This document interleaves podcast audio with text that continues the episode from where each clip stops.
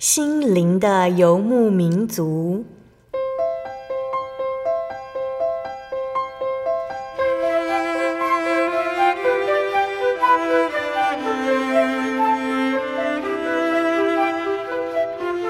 在这个谁都不管谁的后现代社会里，每个人的心灵都是游牧民族。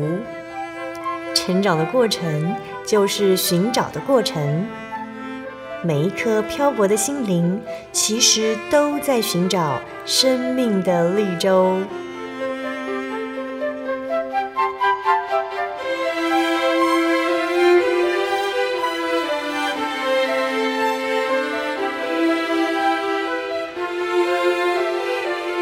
本节目由真耶稣教会台湾总会制作，欢迎收听。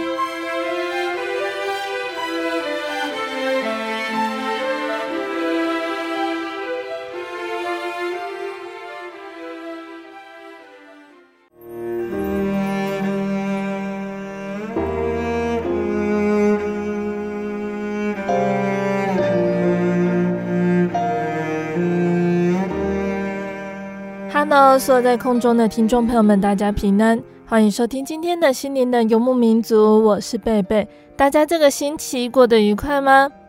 在节目开始之前呢，贝贝想和听众朋友们分享一句圣经经节，那是记载在圣经新约的启示录十五章第三节，唱神仆人摩西的歌和羔羊的歌，说：主神全能者啊！你的作为大哉奇哉，万世之王啊！你的道途义哉诚哉。亲爱的听众朋友们，我们没有办法掌握神对未来的安排，但是启示录呢，让我们稍微见到一丝端倪哟。信徒将会站在有火掺杂的玻璃海边，高声赞美主。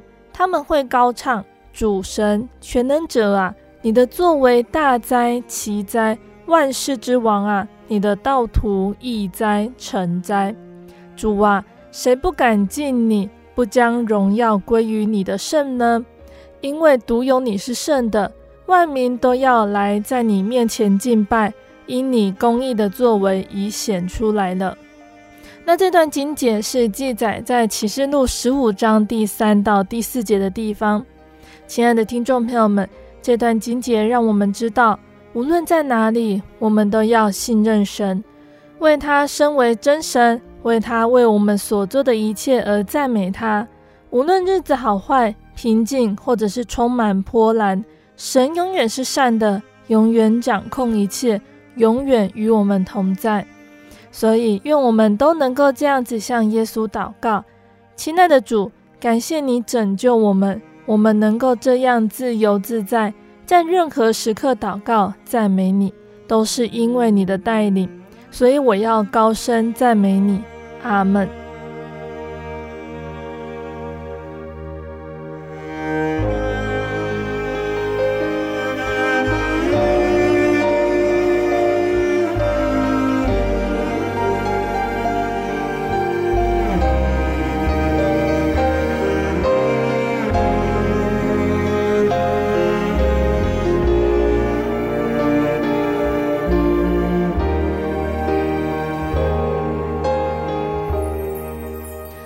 要播出的节目是第一千两百三十四集《生活咖啡馆》绘本分享《理发师学祷告》。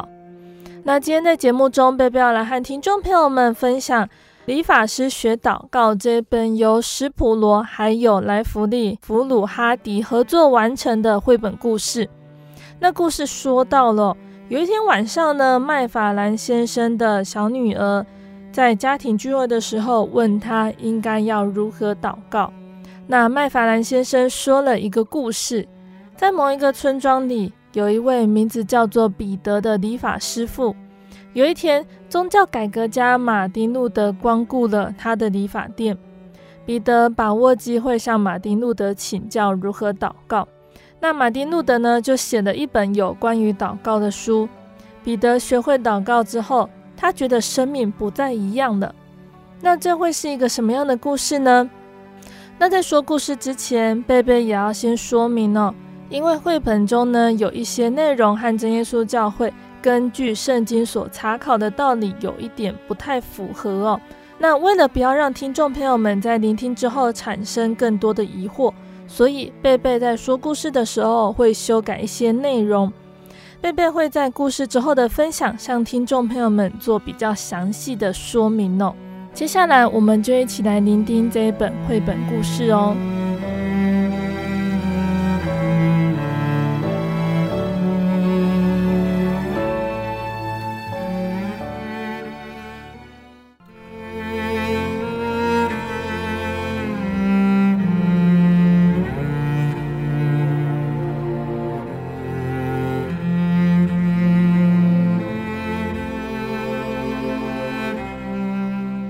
每天吃完饭，麦法兰先生全家都会一起做家庭礼拜。麦法兰夫妇有两男四女，共六个小孩。他们的名字是多诺文、瑞里、梅丽、艾林克雷、德兰尼，还有山南。麦法兰先生习惯先读一段圣经做简短的说明，然后让每个孩子背诵一段经文。最后，他会带着家人一起祷告。每个孩子也会轮流以自己的方式祷告。有一天晚上呢，就在全家人唱完他们最喜欢的诗歌，准备结束聚会的时候，女儿德兰尼突然说：“爸爸，你的祷告真美，有的时候我听得好感动，都想哭了。可是我的祷告好像很简单，又没有精神，我自己都不好意思大声说出来。爸爸，可以教我怎么祷告吗？”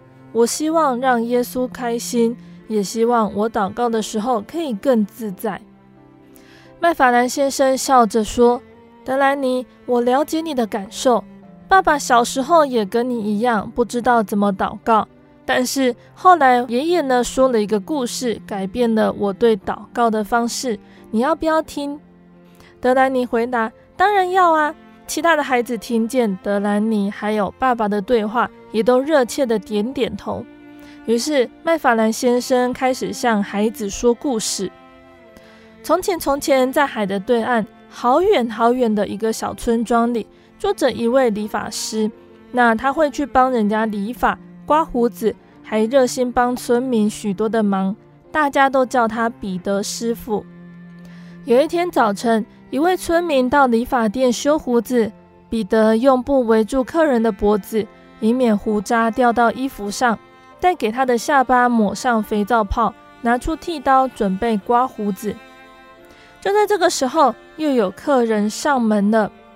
彼得一眼就认出这个人是个通缉犯，国王开出一大笔赏金给任何能够抓到他的人，不论死活都可以领赏。彼得知道，官府一旦逮到那个通缉犯，就会把他抓走。彼得刮完第一位客人的胡子，将他送出门后，就来招呼这位通气犯。彼得问他说：“先生，您今天需要什么服务呢？”通气犯回答说：“我想要理发，还有剃个胡子。”彼得动手修客人的头发，剪得清清爽爽，接着，在客人脸上抹了肥皂泡，开始刮胡子。彼得拿起剃刀，在磨刀石上把刀子磨利了。只是想到坐在椅子上这位客人不同凡响的身份，他的手就开始发抖。后来他静下心来，开始给客人刮胡子，从脸颊、下巴一直刮到喉咙。彼得手上的剃刀轻柔地靠在客人的脖子上。只要往下用力一按，就可能割到喉咙，立刻让通缉犯送命。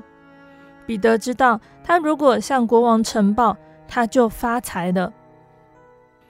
但就在剃刀抵住客人脖子的当下，彼得他心里想的是：再给我更多的钱，我也不会动他一根汗毛。他可是我心目中的英雄。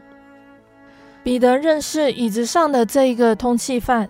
这个通缉犯呢，从前是一位修士，后来受封爵位，现在是举世闻名的大学教授。这位修士挺身而出，坚守耶稣基督福音的真理，全世界因他而改变，教会也变得更好。他可以说是使徒时代以来最勇敢的一个人。这个通缉犯的名字就叫做马丁·路德，因为他公开反对教宗，促成了基督教宗教改革运动，福音得以重见光明。只是他的教导引起教廷的不安，也惹怒了国王。那些反对路德的人说服国王将他驱逐出境。现在他们还想逮捕他，趁机把他烧死。然而，人们因为路德的教导找到福音真理，所以都非常的敬爱他，愿意拼上自己的性命保护他不受到追捕还有迫害。彼得就是站在路德这一边，他绝对不会背叛心目中的英雄。突然呢，彼得有一个想法，他一直很苦恼自己不太会祷告。而路德教授正是一个特别会祷告的人，彼得决定趁路德教授还在店里，向他请教如何祷告。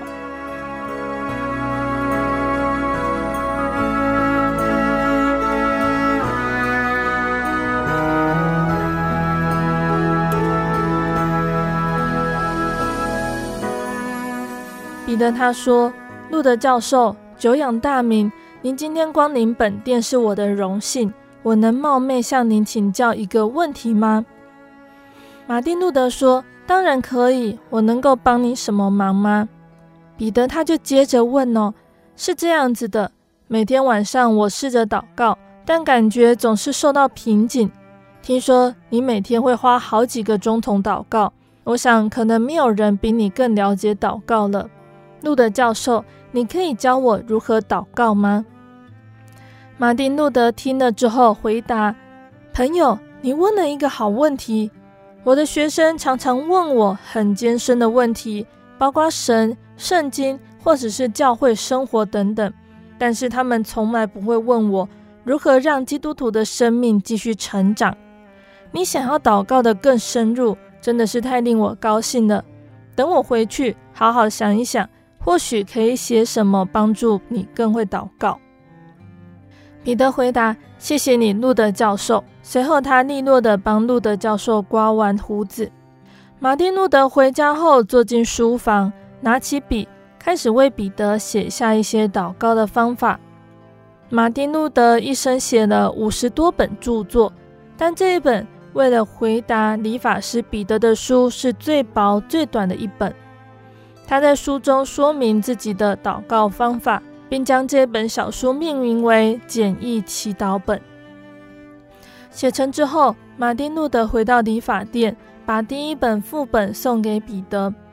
彼得简直不敢相信，大名鼎鼎的马丁路德居然特地抽空为他写了一本如何祷告的书。马丁路德在书中写着：“首先，你要记得几篇文章，第一个是主祷文，第二个是十诫。”马丁路德接着解释：只要彼得用心把这些文章背起来，祷告时就会很有帮助。马丁路德就对彼得说：“例如，你的祷告可以先从主祷文开始。”彼得就问呢：“你是说每天晚上背一遍主祷文就可以了吗？”马丁路德回答说：“不是的，背诵主祷文是一件很棒的事。”但我的意思是说，要借着主祷文来祷告。比如说，先思想主祷文的第一句：“我们在天上的父，愿人都尊你的名为圣。”你要专心思想这句话的意义，然后再由此进入更深的祷告。念完了主祷文的第一段，然后向神祷告说：“主啊，我真不敢相信你愿意做我的天父。”我们在家里有自己敬爱的父亲，但你是所有相信耶稣基督之人的父亲。你不是我们在地上的父，却是我们在天上的父亲。天地万物都属于你，我的天父掌管一切。我可以透过祷告来到你面前，这是何等美好的事！那接着呢？主祷文的下一句是“愿你的名为圣”。我们可以这样子祷告。天父，求你帮助我明白，在我的生命和我的祷告中，最重要的事就是将荣耀敬拜归给你的圣名。主啊，求你管教我的舌头，不要让我轻率地滥用你的名字。每当我称呼你、想到你的时候，我的心都充满尊崇与敬爱。现在你明白借着主祷文祷告的意思了吗？用主祷文祷告，每天都可以有新的内容。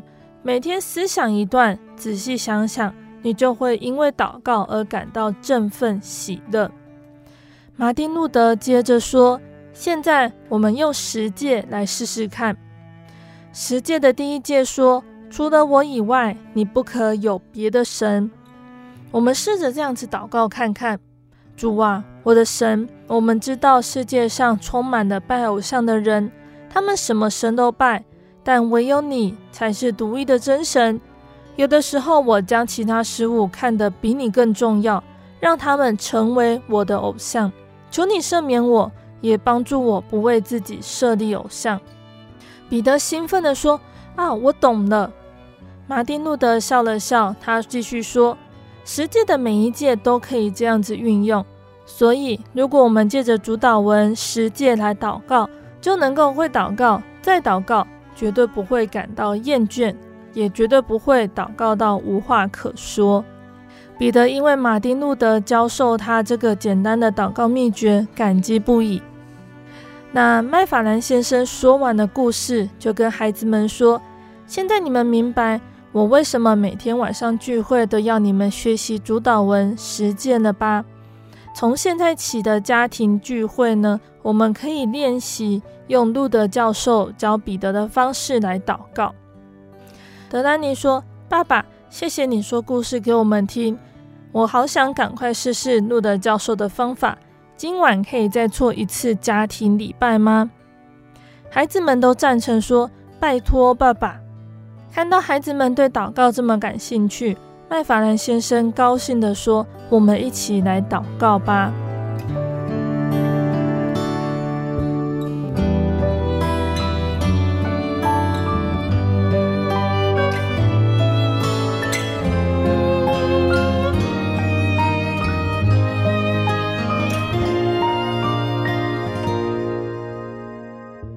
亲爱的听众朋友们，今天的绘本就分享到这里喽。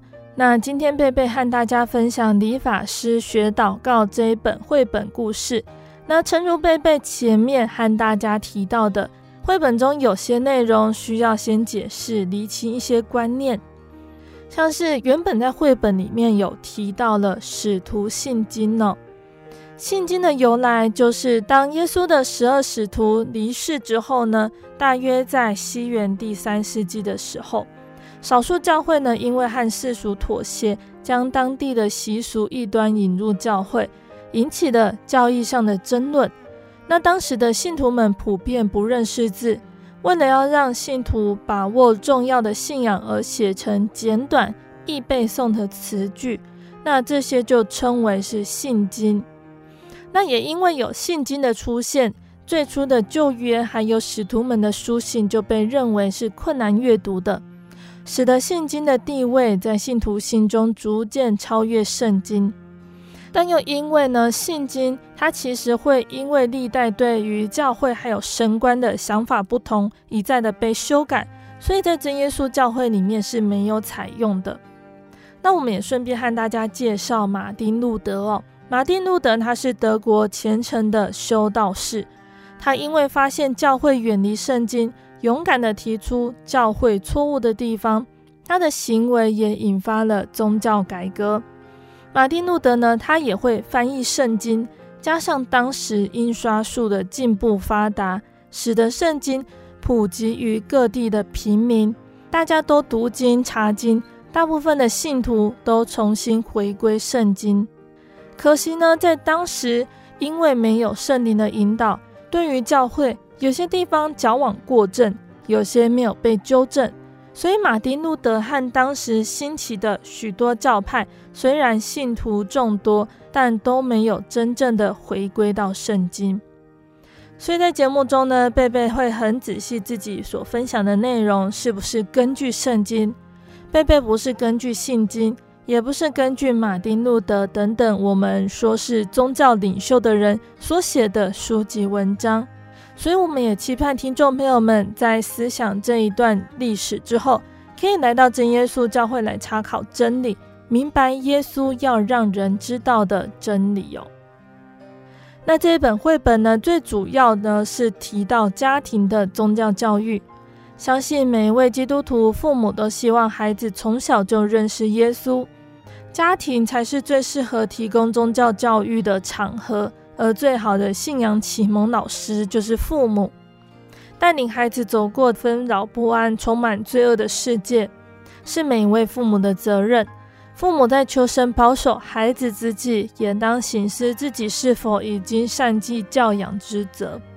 真正落实儿女扎根的信仰，也就是家庭祭坛的建立哦。家庭聚会会使父母和孩子借着彼此的聚会一同成长，并且建立家庭的宗教教育观念。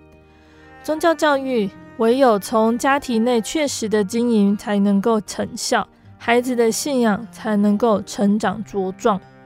家庭的宗教教育要付出一生去经营，不能间断。家庭祭坛如果能够实在的建立起来，并且追求不懈，相信这种家庭必定是充满基督馨香之气的蒙福家庭。最后呢，贝贝要提到的是祷告。那因为曾经呢，有几位听众朋友们在收听完心灵的游牧民族节目之后呢，来信向贝贝询问该如何祷告。那在真耶稣教会里面，我们所说的祷告。有听得懂的话，叫做悟性祷告；卷舌音的叫做灵言祷告；还有用心灵向神祈求的，就是默祷。那这本绘本提到的内容，好像只是教我们悟性祷告。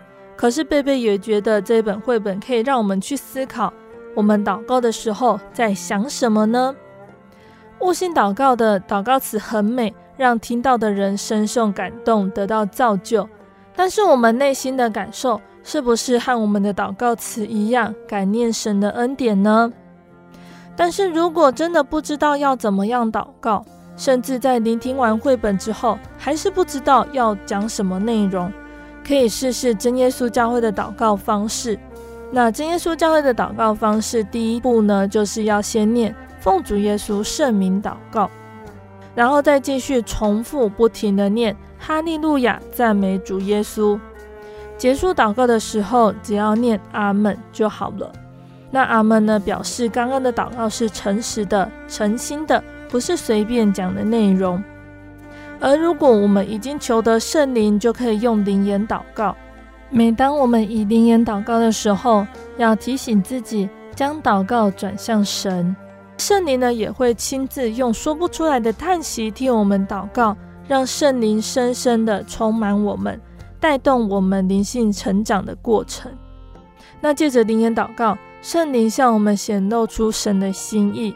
当我们以正确的心态来到神的面前，借着灵言祷告，圣灵会感动更新我们，得以在我们的生活中行出神的原则。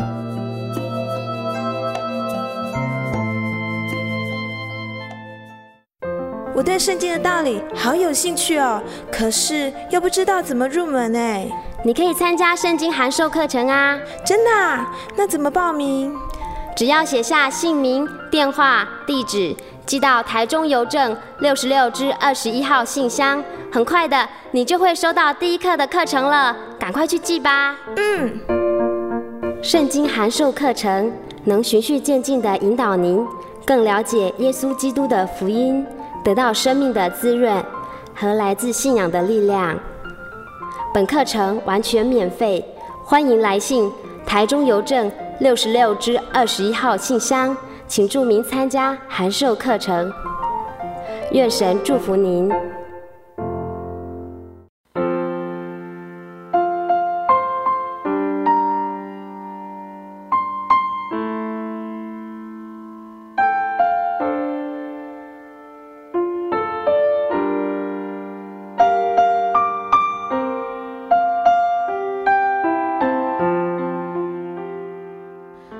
听众朋友们，欢迎回到我们的心灵的游牧民族，我是贝贝。今天播出的节目是第一千两百三十四集《生活咖啡馆》绘本分享《理发师学祷告》。节目的上半段呢，贝贝和听众朋友们分享了一本叫做《理法师学祷告》的绘本故事。祷告呢，是敬拜神，人和神得以在灵里交通。神的儿女就是在祷告中敬拜，在祷告中赞美，在祷告中倾诉，在祷告中祈求，在祷告中释放，在祷告中感谢，在祷告中蒙福。愿我们都能够学习祷告。在灵里和主觅香气。节目的下半段，贝贝要再来和大家分享圣经故事，欢迎听众朋友们继续收听节目哦。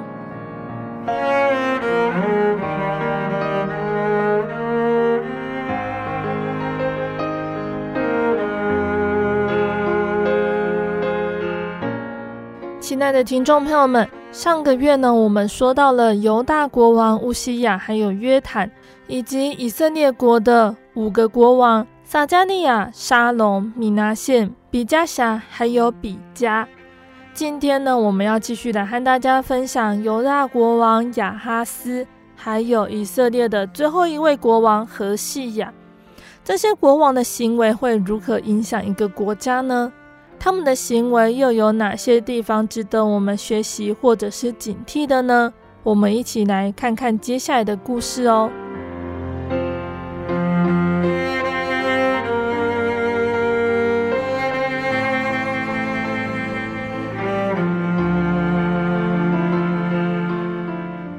我们要先来说到的是犹大国的国王亚哈斯，他是接续他的父亲约坦做国王。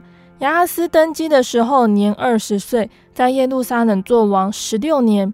他不像他祖大卫行耶和华眼中看为正的事情，却行以色列诸王的道，也就是他是行神眼中看为恶的事情。然后呢，亚哈斯又铸造巴力的像，并且在西嫩子谷烧香。用火焚烧他的儿女，行耶和华在以色列人面前所驱逐的外邦人那可憎的事，并在丘坛上、山冈上各青翠树下献祭烧香。所以耶和华他的神将亚哈斯交在亚兰王利逊的手里，亚兰王利逊打败他，掳了他许多的民，带到大马色去。那神也将亚哈斯交在以色列王比加的手里，比加向他大行杀戮，一日杀了犹大国的人十二万，都是勇士。那因为他们离弃了耶和华他们列祖的神。那在以色列国攻击犹大国的时候呢，有发生了一个事件呢，就是呢有一个以法莲中的勇士。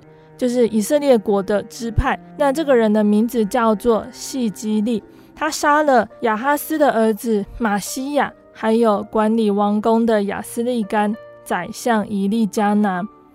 那以色列国的人掳了犹大国的人民呢，连妇女带儿女，总共有二十万人，又抢夺了许多的财物，带回到以色列国的首都撒玛利亚那边去。那那时候却有一个神的先知，名字叫做厄德，他出来对以色列国的士兵们说：“因为耶和华你们列祖的神恼怒犹大人，所以将他们交在你的手里。你们竟然怒气冲天，大行杀戮。如今你们又有意强逼犹大人和耶路撒冷人做你们的奴仆，你们岂不有得罪耶和华你们神的事吗？现在你们当听我说。”要将掳来的弟兄释放回去，因为耶和华向你们已经大发烈怒。犹大国会遭到这样的灾祸是神的意思，可是犹大国跟以色列国他们在根本上是兄弟姐妹，是有血缘关系的，所以呢，神就出面来阻止以色列国的人，防止他们做出更过分的事情。那那个时候呢，就以法莲的几个族长，也就是约哈南的儿子亚撒利雅。米什利莫的儿子比利加，沙龙的儿子耶西西加，哈德莱的儿子亚玛撒，起来拦阻出兵回来的人，就对他们说：“你们不可以带着被掳的人来。你们想要我们得罪耶和华，加增我们的罪恶过犯，因为我们的罪过甚大，已经有烈怒临到以色列人了。”于是以色列国的士兵就将掳来的人，还有掠来的财物，都留在众首领和会众面前。那刚刚有说到名字的这些人，就站起来，使被掳的人前来。其中呢，有赤身露体的，他们就从所掠的财物中拿出衣服和鞋子来给他们穿，又给他们吃喝，用膏抹他们的伤口。那其中有软弱的人呢，就让他们骑驴子送到耶利哥他们的弟兄那里，随后就回到撒玛利亚那边去了。那犹大国那时候受到了亚兰国和以色列国两个国家的攻击，约阿斯他要怎么办呢？约阿斯他就差遣人去见亚述王提哥拉毕列色，求他帮助。亚哈斯就对亚述王说：“我是你的仆人，你的儿子。”现在呢，亚兰王和以色列王攻击我，求你来救我，脱离他们的手。那时候呢，以东人也来攻击犹大国，菲利士人也来侵占高原，还有犹大南方的城邑，取了伯示麦、亚雅仑、基底罗、梭哥，还有属梭哥的乡村等等的地方，就住在那里。那亚述王呢，提哥拉毕列色，他就上来攻打大马色。将城夺取，杀了利汛，把大马色的居民掳到吉尔去。但是呢，亚述王他也欺凌亚哈斯。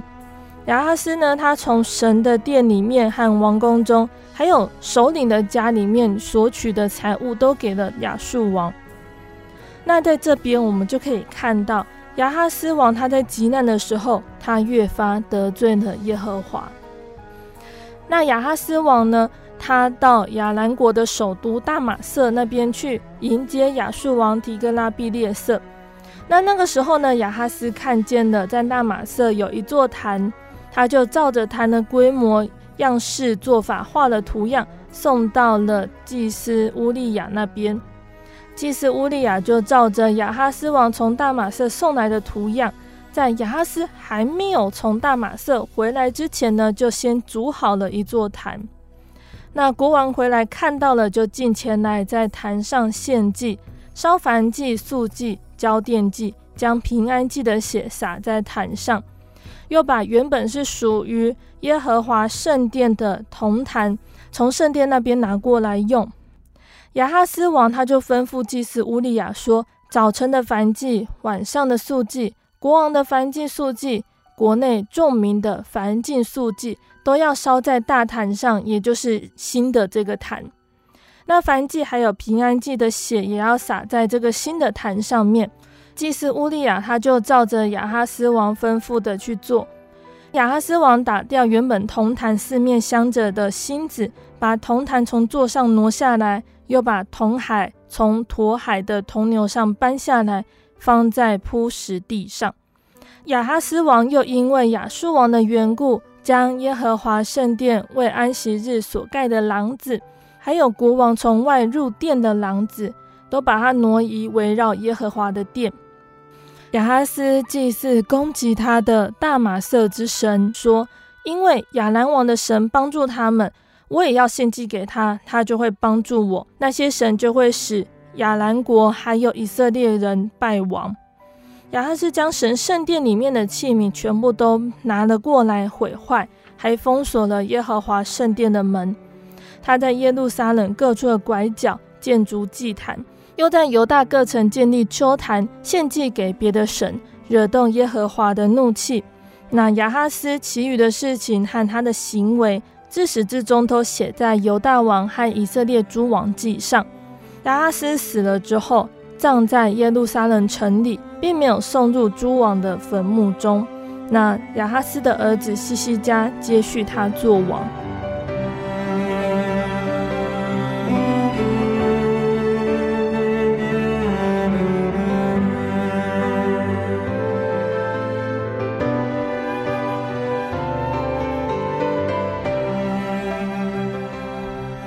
来，我们要说到的是。以色列国的最后一任国王何西亚，何西亚呢？他是在犹大国王亚哈斯十二年，在撒玛利亚登基，他做以色列王九年。何西亚他行神眼中看为恶的事情，只是不像他以前的以色列诸王。那何西亚当国王，那个时候的亚述王是撒曼以色。撒曼以色上来攻击何西亚，何西亚他就服侍亚述，给他进贡。只是呢，后来何西亚背叛了，他差人去见埃及王说，不照往年行的与亚述进贡。那亚述王知道了，就把何西亚锁禁，囚在监牢里面。亚述王上来攻击以色列遍地，上到撒玛利亚，围困了撒玛利亚三年。何西亚第九年，亚述王攻取了撒玛利亚，他就把当地的以色列人掳到了亚述，把他们安置在哈纳与歌散的哈伯河，还有马代的城邑。这是因为以色列人得罪了那领他们出埃及、脱离埃及王法老的手的耶和华他们的神，去敬畏别神，随从耶和华在他们面前所赶出外邦人的风俗和以色列诸王所立的条规。以色列人他们暗中行不正的事，违背耶和华他们的神，在他们所有的诚意，从瞭望楼直到坚固城，建筑秋坛。在各高岗上、各青翠树下立柱像，还有木偶，效法耶和华在他们面前赶出的外邦人所行的，又行恶事，惹动耶和华的怒气，并且侍奉偶像，就是耶和华警戒他们不可行的。那神其实也有差遣先知、先见来劝诫以色列人，还有犹大人。先知们对以色列人说。当离开你们的恶行，谨守我的诫命律例，遵行我吩咐你们列祖，并借我仆人众先知所传给你们的律法，他们却不听从，竟然应着景象效法他们列祖，不信服耶和华他们的神，厌弃他的律例和他与他们列祖所立的约，并劝诫他们的话，随从虚无的神，自己成为虚妄，效法周围的外邦人。就是耶和华嘱咐他们不可效法的，离弃耶和华他们神的一切诫命，为自己铸造了两个牛犊的像，立了亚舍拉，敬拜天上的万象，侍奉巴力，又使他们的儿女经火，用占卜行法术，卖了自己行耶和华眼中看为恶的事，惹动他的怒气。所以耶和华向以色列人大大发怒，从自己面前赶出他们，只留下犹大一个支派。犹大人也不遵守耶和华他们神的诫命，随从以色列人所立的条规。耶和华就厌弃了以色列全族，使他们受苦，把他们交在抢夺他们的人手中，以致赶出他们离开自己面前，将以色列国从大卫家夺回。他们就立尼巴的儿子耶罗波安做王。耶罗波安引诱以色列人不随从耶和华，陷在大罪里。以色列人犯耶罗波安所犯的一切罪，总不离开，以致耶和华从自己面前赶出他们，正如他仆人众先知所说的。这样，以色列人从本地掳到亚述，直到今日。那这边就有提到以色列百姓，他们为什么会受到的各样灾祸，甚至到现在以色列国会亡国的原因。当他们从出埃及到进了迦南地，他们随从迦南地的人民祭拜偶像，没有再专一的去敬拜耶和华真神，以至于后来国家分裂成以色列国和犹大国两个国家了。以色列国，他们还是没有醒悟，由国王带领他们去拜偶像，导致以色列国他们最后亡国，百姓呢也都被掳到了亚述去。亚述王呢，把以色列国的百姓呢掳了一些人到了亚述去，他又从别的地方呢，像是巴比伦啊、古实、哈瓦、哈马这些地方。迁移人过来安置在撒玛利亚的城邑，来代替以色列人。那这些外族人呢？他们住在那里，不敬畏耶和华，所以神就叫狮子进入他们中间，咬死了一些人。就有人去跟国王报告了这件事情，亚述王就吩咐说，叫掳来的祭司回去一个，使他住在那里，将那地之神的规矩指教那民。就有一个祭司回去了，住在伯特利，指教他们怎么样敬畏耶和华。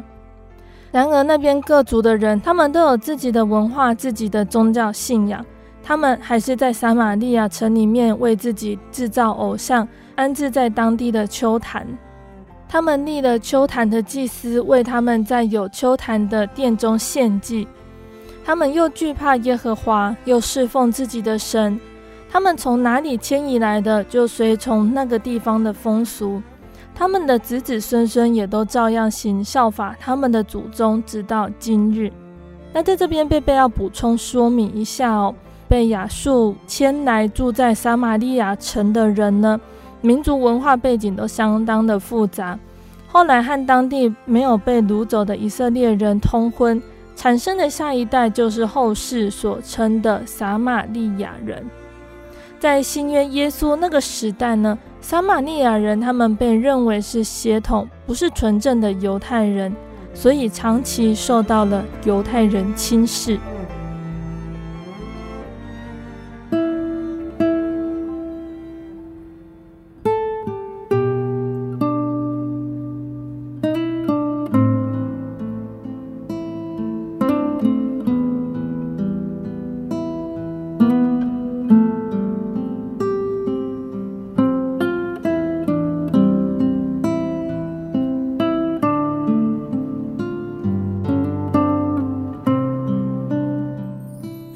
的听众朋友们，我们的故事就先分享到这里喽。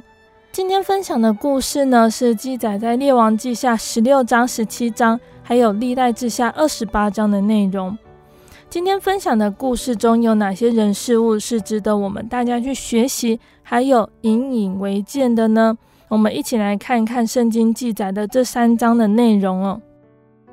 我们首先要先来看到的是犹大国王亚哈斯。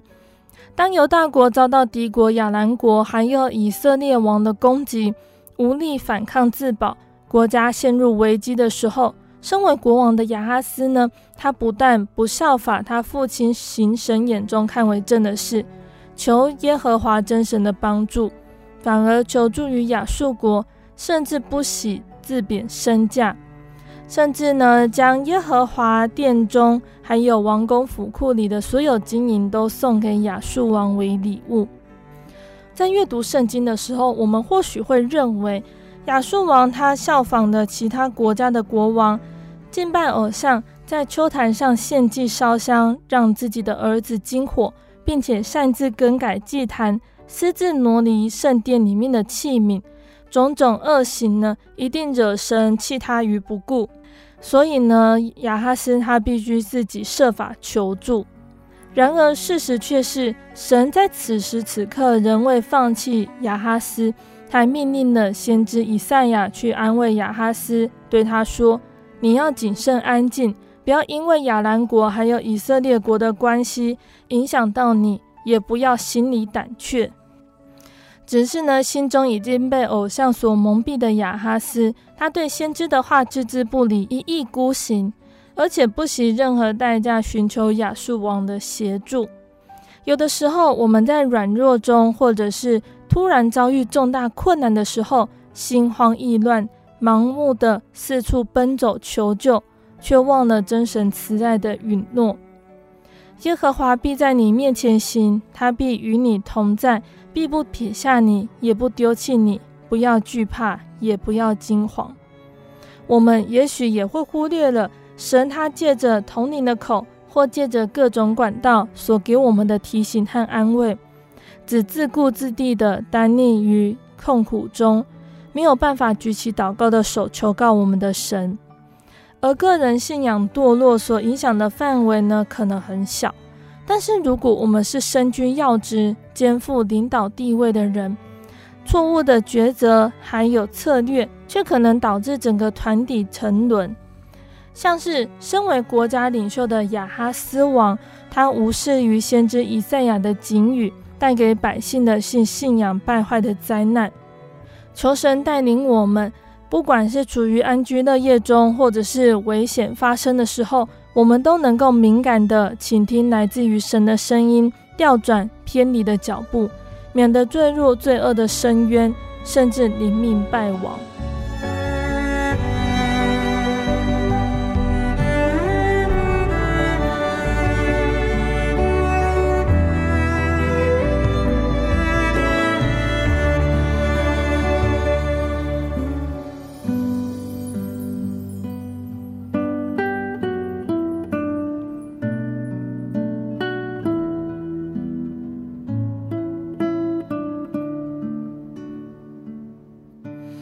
再来，我们要看到的是以色列国。从选民他们分裂成以色列国还有犹大国开始，北朝以色列国总共十九个坏王，领导着百姓做尽神不喜悦的事情。两百多年的警告还有宽容呢，在列王记下十七章做了审判。末代北朝国王何西亚，他在十七章的二到四节道尽心中没有神。的国王行神眼中看为恶的事，亚述王攻击何西亚，何西亚马上臣服进贡，然而又背叛了亚述，结盟埃及，以致亚述王把他锁进囚在监里，也灭掉了以色列国，将以色列民掳到亚述。那在十七章的第七节到十三节这边呢，就有提到了选民如何应着景象的悖逆，再次细数见证的。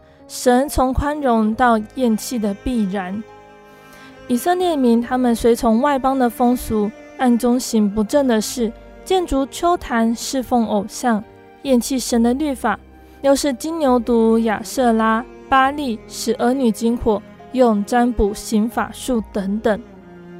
圣洁的神要的是选民专一、独一、唯一的爱。神派出了以利亚、以利沙，行了多少的神迹？以色列民只是惊奇，却不能够彻底的在信仰上悔改。我们在阅读圣经的时候，是站在远距离的来读起选民的应景应心，我们都会为神感觉到愤慨，认为说这些百姓就是罪有应得的。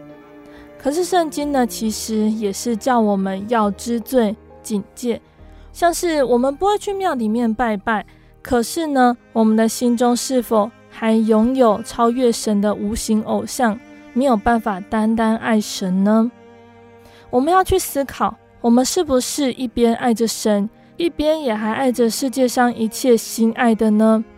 我们是不是遵行神的规矩、典章、律法，却也会自行斟酌宣告，我只愿意守到这个部分就好了呢？我们是不是仍然向着世界潮流风俗献上我们的热情、时间，还有生命的价值呢？种种情形呢，都会让神直到如今还在伤心。我的选民没有办法专心的敬畏我。我们要去思考，我们是否仍旧被神宽容着，还是已经被神厌弃而不自知呢？求神让我们拥有属灵的智慧。能够时时反省自己，确保我们的脚步都是行在正道上。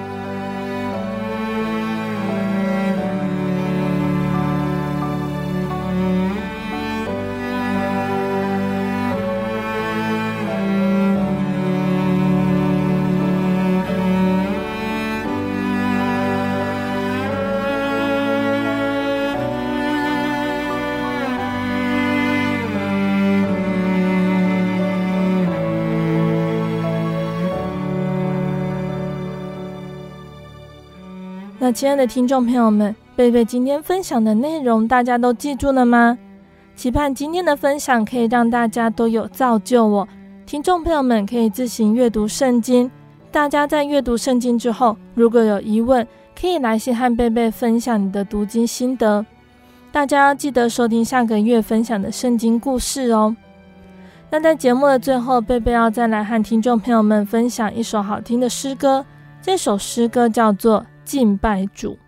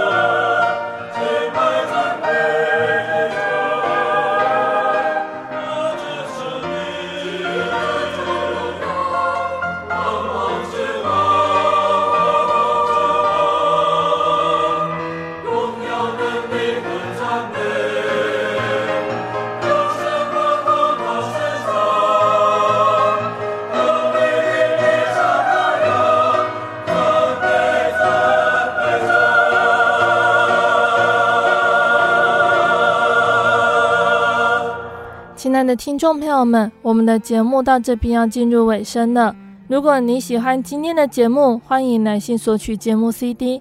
如果在收听节目之后，想要更了解真耶稣教会和圣经道理，欢迎来信索取圣经函授课程。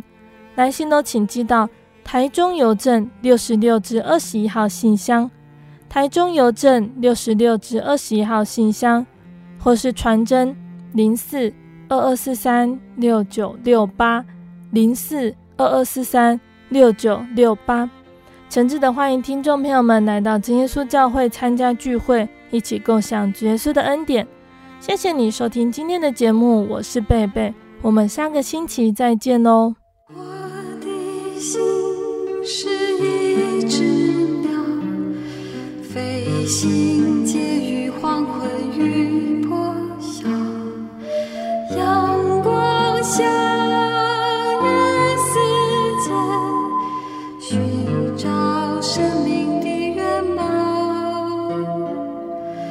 我是个游牧民族，游走在这异乡的小路，那微笑。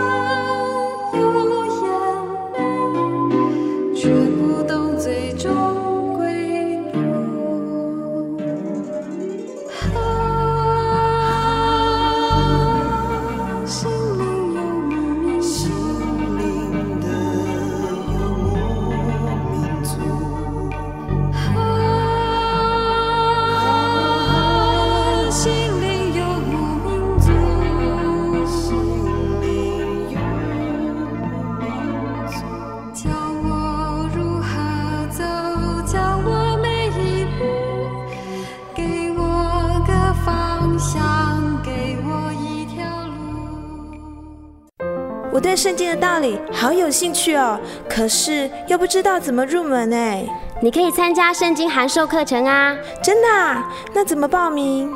只要写下姓名、电话、地址，寄到台中邮政六十六支二十一号信箱，很快的，你就会收到第一课的课程了。赶快去寄吧。嗯。圣经函授课程能循序渐进地引导您更了解耶稣基督的福音。得到生命的滋润和来自信仰的力量。